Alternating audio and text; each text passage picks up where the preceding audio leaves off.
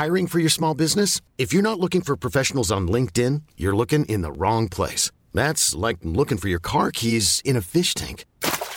LinkedIn helps you hire professionals you can't find anywhere else, even those who aren't actively searching for a new job but might be open to the perfect role. In a given month, over 70% of LinkedIn users don't even visit other leading job sites. So start looking in the right place. With LinkedIn, you can hire professionals like a professional. Post your free job on linkedin.com slash achieve today. Bonjour, c'est Zoé de Louis.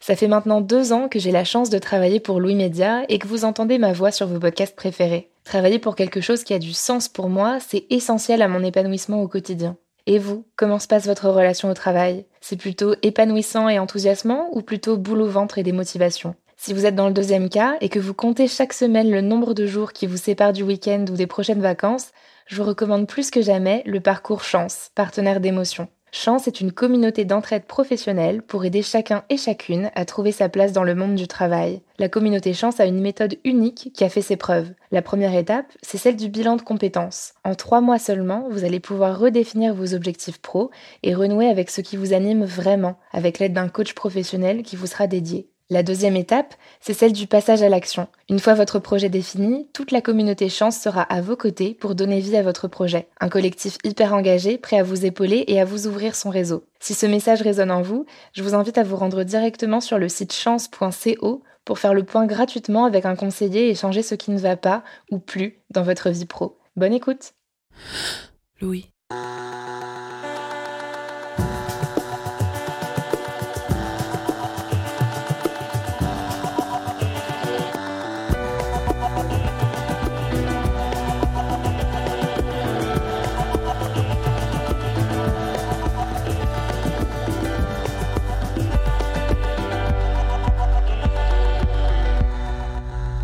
Dans le film Discount, sorti en 2014, les salariés d'un supermarché décident de récupérer les produits presque périmés destinés à la poubelle pour ouvrir une épicerie clandestine et solidaire à prix très bas.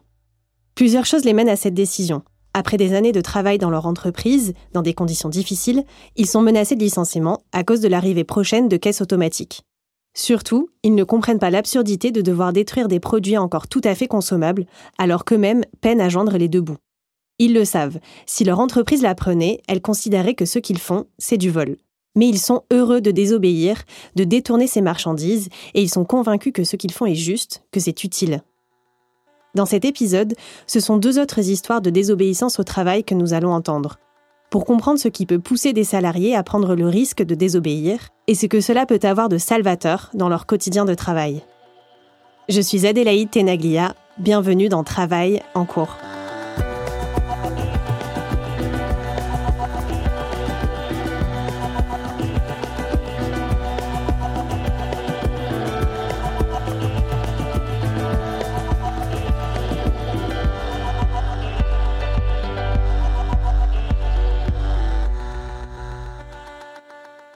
La désobéissance de Julien a commencé par flemme.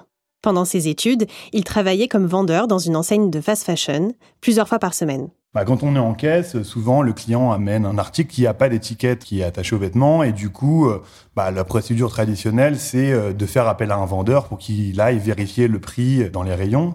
Et en fait, assez naturellement, c'est vrai que les clients nous disent souvent Ah, je l'ai vu à 12,99 Donc voilà, on prend l'habitude un peu de lui faire confiance, etc.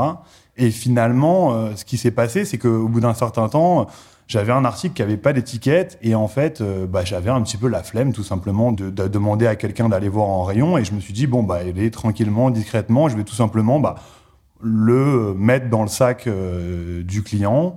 Ni vu ni connu, lui il s'en rendra pas compte et puis au final ça lui fera un petit cadeau aussi et du coup ça a commencé, à va dire un peu par flemme quoi cette pratique.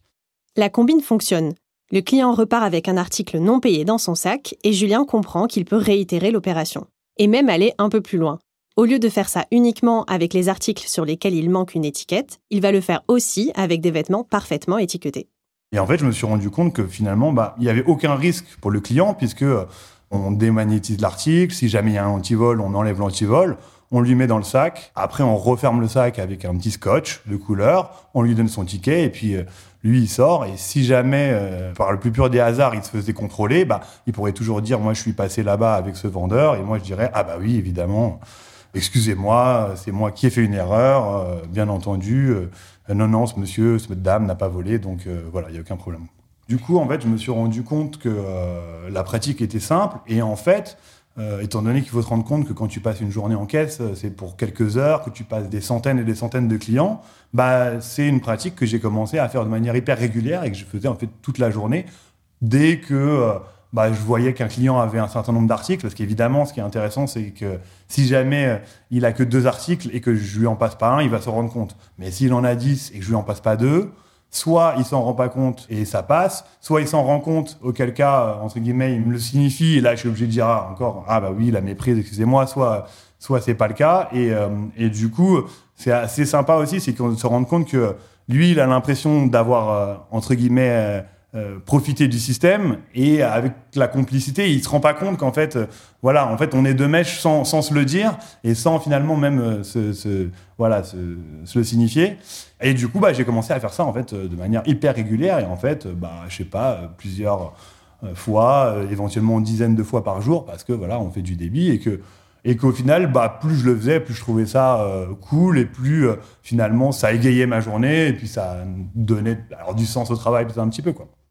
Galvanisé par cette pratique, Julien repousse à chaque fois un peu plus les limites. Il tâtonne pour déterminer jusqu'où il peut aller sans se faire prendre et sans mettre en danger les clients. Sur le moment et encore aujourd'hui, plus de dix ans plus tard, Julien a du mal à qualifier cette pratique de vol. Pourtant, ça en est, il le sait. Si tu fais ça, euh, ce sera plusieurs centaines d'euros par jour, voire, voire un peu plus. Tu peux atteindre le millier d'euros, euh, je pense, sur une journée, quelque chose comme ça, à peu près. quoi. Après, c'est plutôt des articles pas trop chers, donc c'est plutôt de l'accumulation de petits articles. Mais ce qu'il faut se rendre compte, c'est que sur des journées de solde, les gens, ils achètent, euh, ils, ont des, ils ont des tickets à 400, 500 euros dans ce type de magasin parce qu'ils viennent acheter 50 articles. Donc si tu leur en passes pas trois et que tu fais ça et que ça fait 50 euh, euros, 30 euros, euh, voilà, c'est assez, ça peut vite monter quoi. Julien a le sentiment, par ses gestes, de rétablir une forme de justice sociale en réduisant la facture de certains clients. Comme les personnages du film Discount, il se voit un peu comme un Robin des Bois. Je pense que le profil des clients euh, jouait beaucoup, à savoir que c'était plutôt des gens de classe populaire, des personnes euh, qui avaient un faible pouvoir d'achat, et j'avais vraiment cette idée de euh, un peu accomplir un acte à ma petite échelle, quoi. Avec aujourd'hui, je me rends compte avec le recul, pas mal de visions un peu caricaturales aussi, parce que c'est pas parce qu'elles étaient de classe populaire qu'elles étaient pas sympathiques, etc. Mais j'avais ce côté-là un peu vraiment de dire euh, ouais je fais une, bonne action en fait. En fait voilà c'est vraiment comme comme quelqu'un aiderait la, une, une, vieille dame à traverser la rue. J'avais un peu ce côté là ma petite bonne action ma petite BA du jour mes petites BA du jour quoi. Surtout il veut faire un pied de nez à la philosophie managériale de son entreprise qu'il désapprouve. C'est ce qui a été un peu un déclencheur c'est que moi je trouvais les pratiques euh, du magasin à l'égard du vol et de la surveillance assez stricte et, finalement assez scandaleuse, à savoir qu'on nous demandait à nous, vendeurs, de contrôler euh, les clients qu'on pouvait estimer un peu euh, suspects, avec tout ce que ça peut entraîner en termes de discrimination, de choses comme ça. Et il y avait aussi à l'égard des vendeurs qui étaient parce qu'il y a certains vendeurs qui peuvent potentiellement euh, voler pour leur compte, euh, s'octroyer des réductions euh, pour pouvoir essayer d'avoir des, vêtements moins chers. Il y avait une politique vraiment extrêmement répressive. Et par exemple, la politique du magasin, c'est de dire que dès qu'un vendeur volait ou en tout cas était accusé de vol, il y avait un dépôt de plainte et il y avait les policiers qui venaient chercher le vendeur ou la vendeuse dans le magasin et finalement euh, repartait presque avec les menottes euh, quasiment systématiquement. Et alors qu'on avait tous conscience que euh, finalement ces vols-là, ils sont budgétés dans le fonctionnement du magasin, tout le monde le sait, et c'était même dans les chiffres de stats qui étaient affichés dans les vestiaires. Donc on sait que au final, on ne met pas du tout le magasin en péril parce que voilà, quelqu'un va voler pour 20 euros. Quoi. Selon la sociologue du travail Danielle Linhart, c'est justement les contextes de surveillance des salariés et de prescription très stricte du travail qui peuvent créer de la désobéissance. C'est le sentiment d'être confronté à une logique extérieure, à ce qui correspond aux règles de votre métier, à vos valeurs professionnelles, éventuellement vos valeurs citoyennes. Qu'est-ce qu'un travail bien fait? Qu'est-ce qu'un travail utile? Euh, Si on ne peut pas travailler avec des marges de manœuvre et donc de l'autonomie sur ces questions-là, on a le sentiment d'être confronté à un travail qui euh, ne correspond pas à ce que vous souhaitez engager de vous-même, de votre subjectivité, de, votre compétence, de votre force de travail dans votre activité. Donc, il y a le sentiment d'être euh, requis au travail et donc de ne pas pouvoir s'investir soi-même au travail. Le sentiment d'être euh, voué à, à, une situation d'obéissance, d'assujettissement, c'est quelque chose qui est difficile à vivre. Cette prescription précise du travail n'est pas récente selon la sociologue, donc la désobéissance à ces règles strictes non plus. Mais auparavant, elle touchait essentiellement les ouvriers, sous l'impulsion notamment des théories de l'organisation scientifique du travail de Frédéric Taylor. Il disait notamment que les ouvriers pratiquaient euh, la flânerie systématique, en disant je les comprends, ils veulent se ménager, ils veulent euh, ne pas avoir d'accidents, pas trop d'usure, etc. Mais c'est un problème pour la productivité et le bonheur américain dépend de la productivité puisque les consommateurs veulent une abondance de biens à des prix abordables.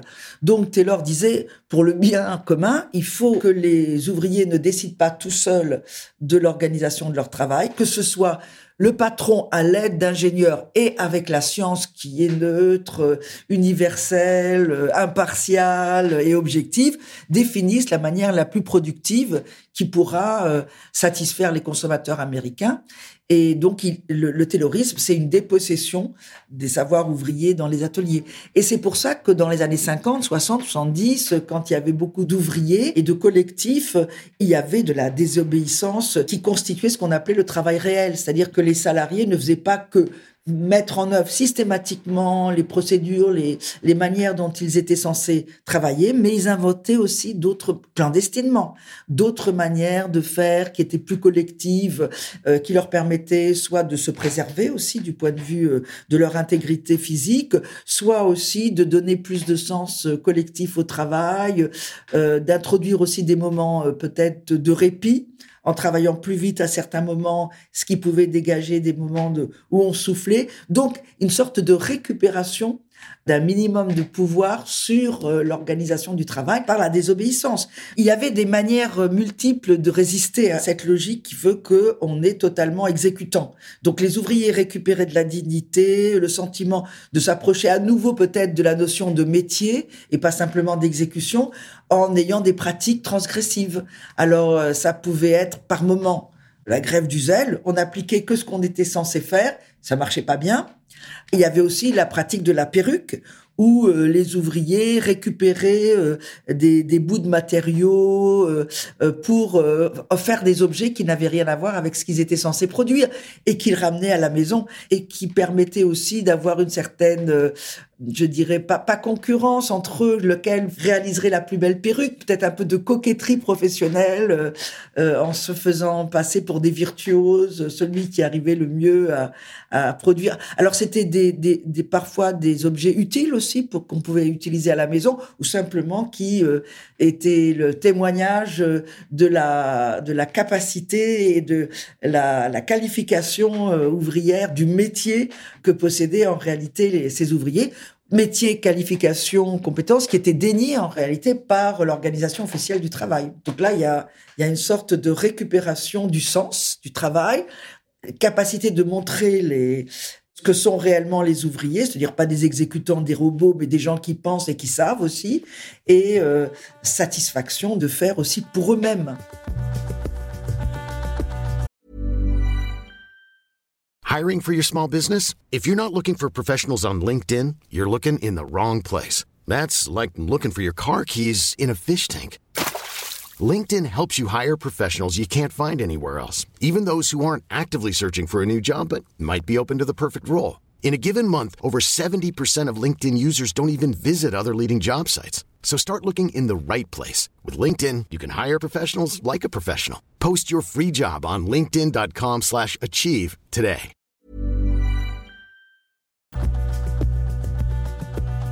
Selon Daniel Linhart, depuis les années 80, le contrôle étroit des salariés et l'organisation stricte du travail, qui touchait auparavant essentiellement les ouvriers, gagnent désormais d'autres types de professions Ce qui caractérise probablement la modernisation, c'est que de plus en plus de catégories qui auparavant échappaient à cette prescription, comme les cadres, les ingénieurs, les techniciens, eh bien, sont eux aussi soumis à une sorte de taylorisation de leur travail.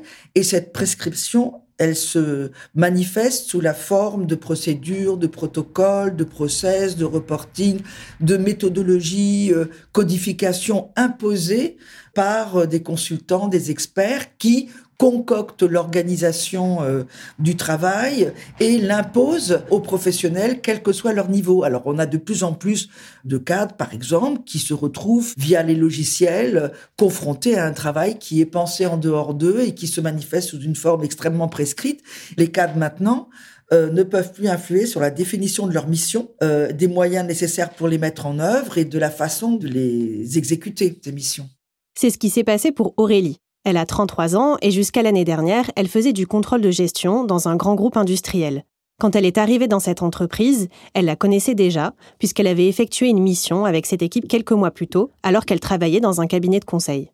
Je suis arrivée dans une équipe que je connaissais déjà, avec un manager qui était plutôt euh, sympa avec moi. Les demandes étaient très euh, intenses, le rythme était très intense comme euh, tous les postes en général dans ce genre de contexte. Mais jusque-là, j'avais 7 ans, 8 ans d'expérience, donc je savais gérer toute cette pression-là. Je savais comment faire mon travail en tout cas. Malgré tout ça, je suis tombée sur un manager qui avait des demandes parfois très pressantes en termes de délai, voire intenables en fait. Et j'avais beau le dire avec toute l'expérience que j'avais, euh, c'était pas entendu, c'était pas reçu et surtout c'était pas aménagé en fait. Donc du coup, je me retrouvais avec tous ces délais-là à, à tenir sans que ce soit faisable. J'ai essayé de les tenir, j'ai essayé d'atteindre euh, les objectifs et c'était pas possible. Et il y a même des fois où j'avais plusieurs choses à faire en même temps et je me rendais compte que c'était pas possible. Donc je demandais quelle est la priorisation, est-ce que je dois faire cette tâche avant l'autre Et on me disait non, c'est en même temps, il est 17h, c'est pour 19h, euh, t'as pas le choix, tu peux avoir des stagiaires qui vont t'aider et tout ça, mais c'était pas possible. Donc, euh, je me retrouvais vraiment euh, coincée toute seule, là où moi j'attendais de mon manager un peu d'aide et un peu de soutien, et surtout bah, de jouer son rôle de manager, c'est-à-dire de prioriser et d'organiser le travail de l'équipe.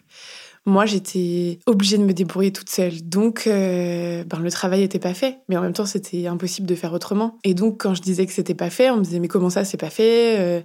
Je te l'ai demandé hier, je t'avais dit que ça devait être fait. Et voilà. Donc, je me débattais en essayant de dire la vérité. C'était pas entendu.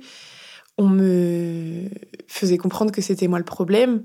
Donc, au bout d'un moment, bah, j'ai grossi ce que je devais faire pour essayer de gagner un peu de temps. Aurélie estime que pour faire son travail correctement, elle a besoin de plus de temps. Elle refuse de rogner sur la qualité de son travail pour satisfaire les demandes de son chef qu'elle juge irrationnelles. Dans un premier temps, elle essaye de lui en parler, de lui faire entendre raison.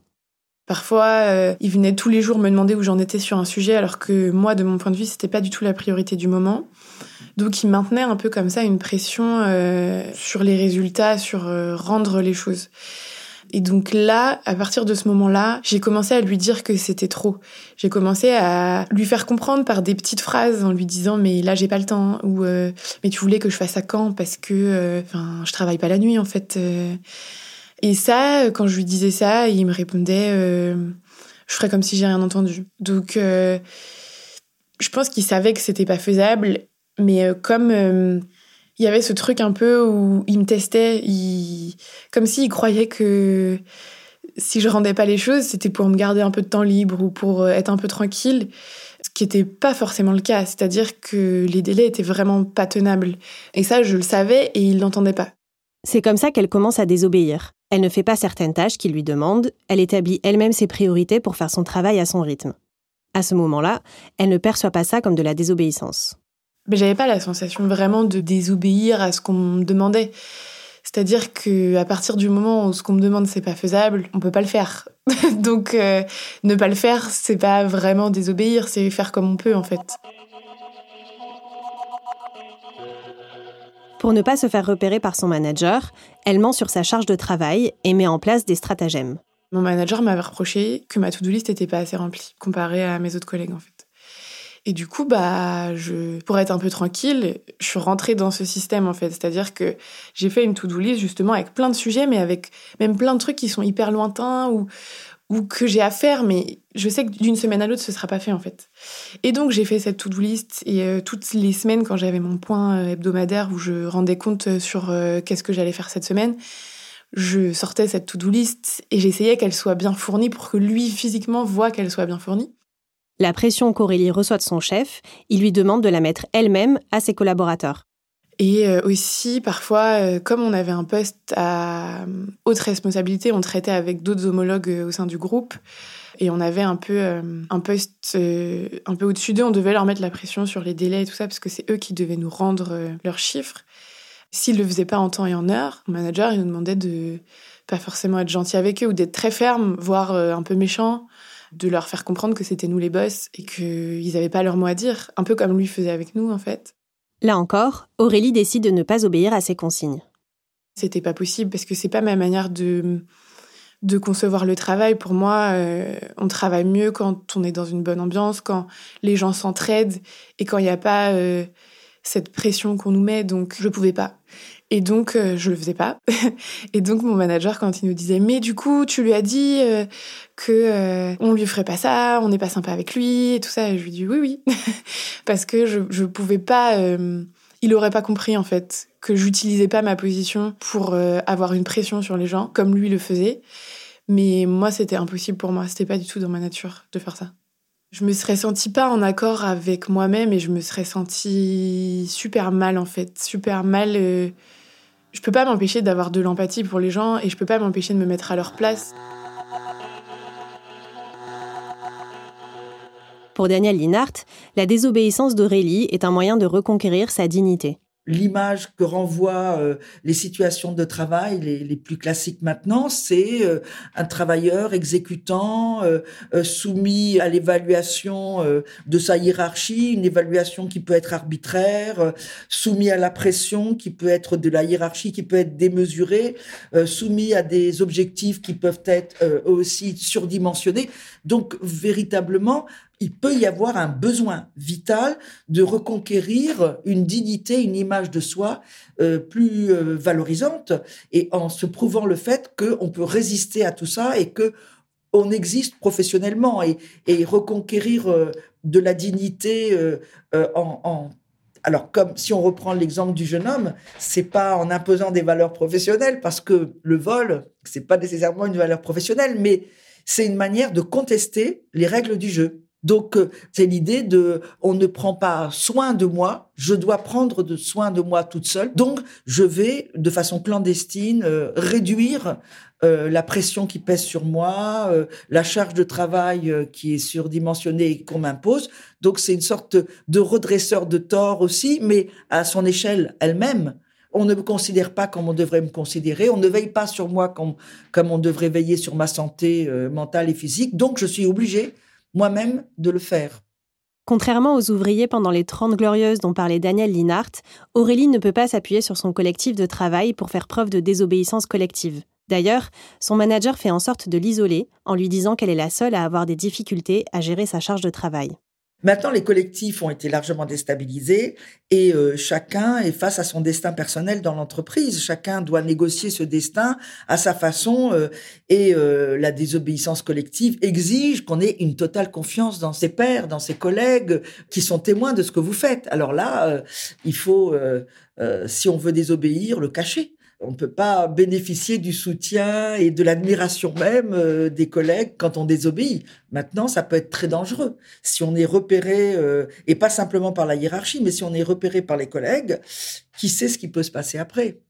Au-delà du risque de se faire dénoncer, Julien a encore en tête le regard de ses collègues et la peur de les décevoir s'ils avaient appris ses combines. Au final, j'ai perdu contact avec la plupart euh, des gens qui je bossais, alors que certains, je les ai fréquentés pendant plusieurs années, donc il y avait quand même des relations qui s'installaient. Et ça m'est quand même souvent arrivé de penser à s'ils avaient su ça, entre guillemets, qu'est-ce qu'ils en auraient pensé et peut-être qu'ils auraient été très déçus, quoi. Y compris même des managers, des gens que j'aimais bien, parce que je veux dire, c'est pas parce que l'institution euh, et les pratiques me semblaient euh, un peu scandaleuses que je m'entendais pas avec les gens et que j'avais pas l'estime pour eux. Et du coup, j'ai plusieurs fois pensé que je sais que certains d'entre eux auraient été déçus et ça pouvait m'attrister. Après, en réalité, c'est la vie, quoi. Mais voilà, quoi. Si on désobéit, il faut le cacher. Donc on n'en parle pas à ses collègues, on n'en parle pas à la hiérarchie, on n'en parle même pas le plus souvent à l'assistante sociale ou au médecin du travail, parce que voilà, on, a peur euh, d'être euh, trahi, donc on le cache pour soi. Alors après, on peut le partager avec sa famille, euh, avec ses amis. Euh, ou même politiquement dans des dans des instances euh, ou des groupes euh, politiques, mais sur le lieu du travail, à moins d'avoir des collègues dont on est parfaitement sûr et qui partagent votre point de vue, il vaut mieux le faire de façon très clandestine, ce qui peut ajouter de l'attrait à la chose parce que voilà, on est dans un jeu aussi. On est tout seul, on est dans un jeu, on a un sentiment de pouvoir puisqu'on dissimule à tout le monde et les autres ne croient pas que vous faites ce que vous faites en réalité, ne le savent pas. Et donc, ça revalorise le sentiment de pouvoir euh, agir alors que euh, vous êtes euh, essentiellement subordonné. C'est un peu une victoire sur la subordination. Voilà, personne ne le sait, mais je fais pas ce que je suis censé faire, pas de la manière dont je suis censé le faire, et je suis pas vraiment subordonné. Ce qui était le cauchemar de Taylor. La sociologue déconseille même de parler de sa désobéissance aux syndicats ou aux ressources humaines, au risque que ça se retourne contre l'employé. En revanche, elle conseille de les approcher pour leur faire part d'un éventuel conflit de valeurs ou d'un management toxique, pour ne pas en supporter seul le poids, comme dans le cas d'Aurélie. Il y a tout de même une forme de désobéissance qui est aujourd'hui tolérée et même protégée par la loi depuis 2016 grâce au statut de lanceur d'alerte.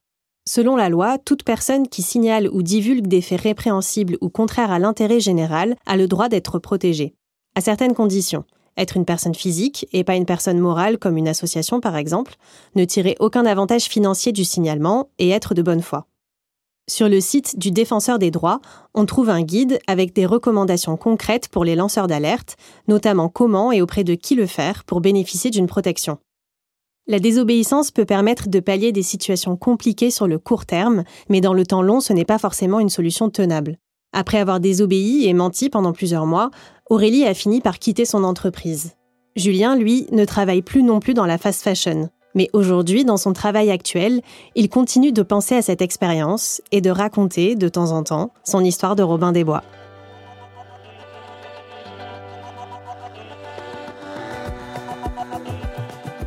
Vous venez d'écouter Travail en cours. Je suis Adélaïde Tenaglia, j'ai tourné et écrit cet épisode. Il a été monté et réalisé par Louis Jobard et mixé par le studio La Fugitive. Louise Emerlet était à la production, accompagnée d'Elsa Berthaud.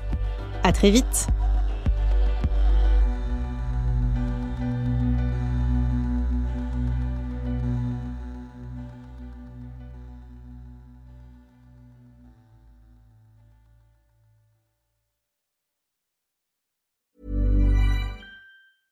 Je présente mon billet, elle prend mon téléphone, elle agrandit, je vois qu'elle zoome, elle me dit mais c'est un faux billet madame. Et ce jour-là, je suis avec mon frère et je me dis mais il se fout de moi ou quoi?